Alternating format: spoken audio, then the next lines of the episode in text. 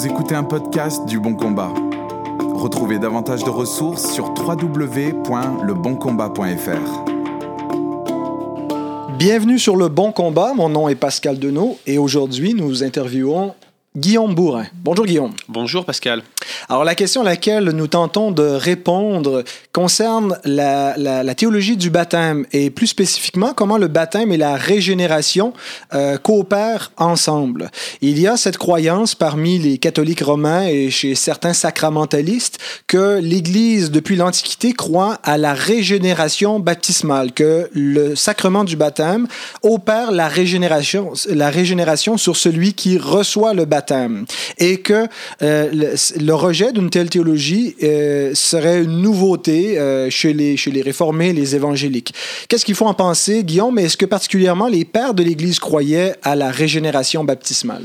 Alors, il faut être très prudent dans ce genre d'affirmation. L'erreur du présentisme, c'est-à-dire le fait de lire notre position présente dans les, dans les écrits du passé, c'est quelque chose de courant.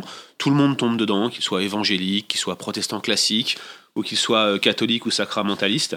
Euh, tout d'abord, il faut souligner que euh, dire que la régénération baptismale telle qu'on la connaît aujourd'hui, c'est-à-dire des, enfants qui seraient baptisés et donc régénérés, et que par là même ils recevraient le Saint-Esprit, ou via un sacrement de confirmation ou autre, concrètement, ça n'a pas été partagé dans l'histoire de l'Église avant oui, le 10-12e siècle. Maintenant, il faut aussi se souvenir qu'on a des traces jusqu'au 5e, 6e siècle de personnes en autorité dans l'Église qui se faisaient baptiser sur le tard. Par exemple, typiquement, Grégoire de Naziance, qui était fils d'évêque, il a été baptisé à l'âge de 30 ans environ, autour de, 360, donc 4e siècle. On peut citer aussi Basile le Grand, qui a été baptisé à l'âge de 27 ans, Jean Chrysostome, euh, cher à nos amis orthodoxes, qui a été baptisé très tard, Saint Ambroise, alors accrochez-vous bien, Saint Ambroise, baptisé après avoir été nommé évêque, il fallait quand même le faire, et puis Saint Augustin, qui lui rejetait le, baptême tardif, justement parce qu'il estimait qu'on retardait au maximum le baptême euh, et que c'était erroné, lui-même a forgé une théologie très forte de la régénération baptismale et a commencé à, rendre systématique le, baptême des nourrissons.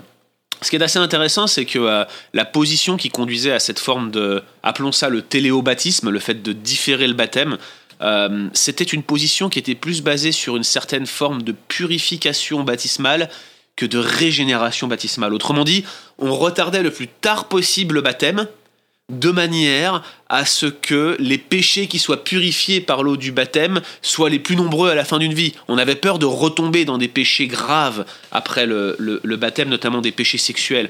C'est un petit peu l'idée qui transparaît dans, le tout premier texte écrit sur le baptême en 199 après Jésus-Christ, Tertullien de Baptismo. Euh, à mon sens, quand on lit le texte dans la source originale, il semblerait bien que c'est le genre de position que Tertullien défend. C'est très débattu. Certains estiment que euh, Tertullien associe clairement la foi précédant le baptême. Euh, dans tous les cas, ça ne s'accorde pas avec une vision moderne de la régénération baptismale. Ensuite, il y a des textes très anciens. Je pense par exemple à, la Didaché, la didaché implique une démarche de foi avant de se faire baptiser, demande aux catéchumènes de, jeûner et de se préparer spirituellement avant le baptême. On voit bien que euh, la, didaché ne s'accorde pas vraiment avec une, pratique de la régénération baptismale. Et puis enfin, sans rentrer dans tous les détails, moi ce qui me frappe particulièrement, c'est l'usage qui est fait des textes, euh, des textes patristiques. Je, vais vous donner un exemple. Il y a un texte qui est souvent invoqué, ce qu'on appelle les pères apostoliques, c'est-à-dire la période qui, suit immédiatement la période apostolique, entre 90 et, euh, et 160 après, Jésus-Christ. Il y a un texte qui est souvent invoqué, c'est l'épître de Barnabé. Et l'épître de Barnabé euh, indique au verset 10, qui est systématiquement cité, il dit la chose suivante.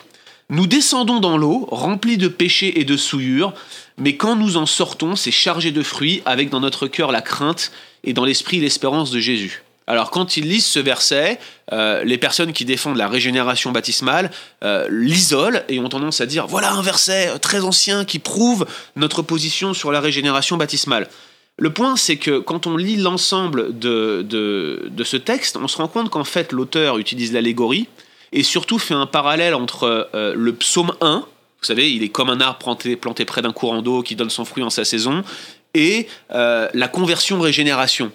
Et en fait, quand, vous commencez à voir ce parallèle, vous vous rendez compte que finalement, dans tout le passage, notamment des versets 6 à 11 de ce passage de Barnabé, l'auteur il fait une analogie entre le psaume 1, la conversion chrétienne, et il, parle de l'eau et de la croix, et il fait un parallèle entre le fait de se convertir et descendre dans l'eau, et, être régénéré et porter du fruit. Vous savez, l'arbre planté, près de l'eau et, le fruit qui est donné. Et je crois que les personnes qui sont sacramentalistes et qui défendent la régénération baptismale passent complètement à côté du sens de ce texte. Et le drame, je pense notamment pour nous francophones, c'est que la plupart des textes que l'on possède aujourd'hui sont traduits essentiellement par des théologiens catholiques dont la position sacramentaliste a largement influencé les traductions. Et je crois qu'aujourd'hui, il est important de, vraiment travailler sur le, le grec ancien et, et le latin et de regarder ces textes originaux pour voir ce qu'ils disent réellement, parce que dans la plupart des textes, on se rend compte que ce n'est pas aussi clair que les pères de l'Église croyaient à la régénération baptismale. Donc pour conclure, je dirais que, euh, finalement, euh, oui, la régénération baptismale existait très certainement très rapidement après la période apostolique, mais elle n'était pas seule. Et il y avait des, sans, contexte, sans conteste, pardon, des textes qui, qui indiquent clairement qu'une position euh, proche de celle des réformés du XVIe siècle existait déjà dès les premiers temps de l'Église. Avant de complètement conclure, une dernière question, Guillaume. Comment euh, devons-nous comprendre des textes comme Tite 3, verset 5, qui nous parlent du baptême de la régénération? Alors, c'est très intéressant que vous posiez cette question. Euh, euh, on a déjà traité hein, plus ou moins ces, ces questions dans la, dans la série d'articles sur la régénération baptismale qui est dispo sur le, sur le Beau Combat.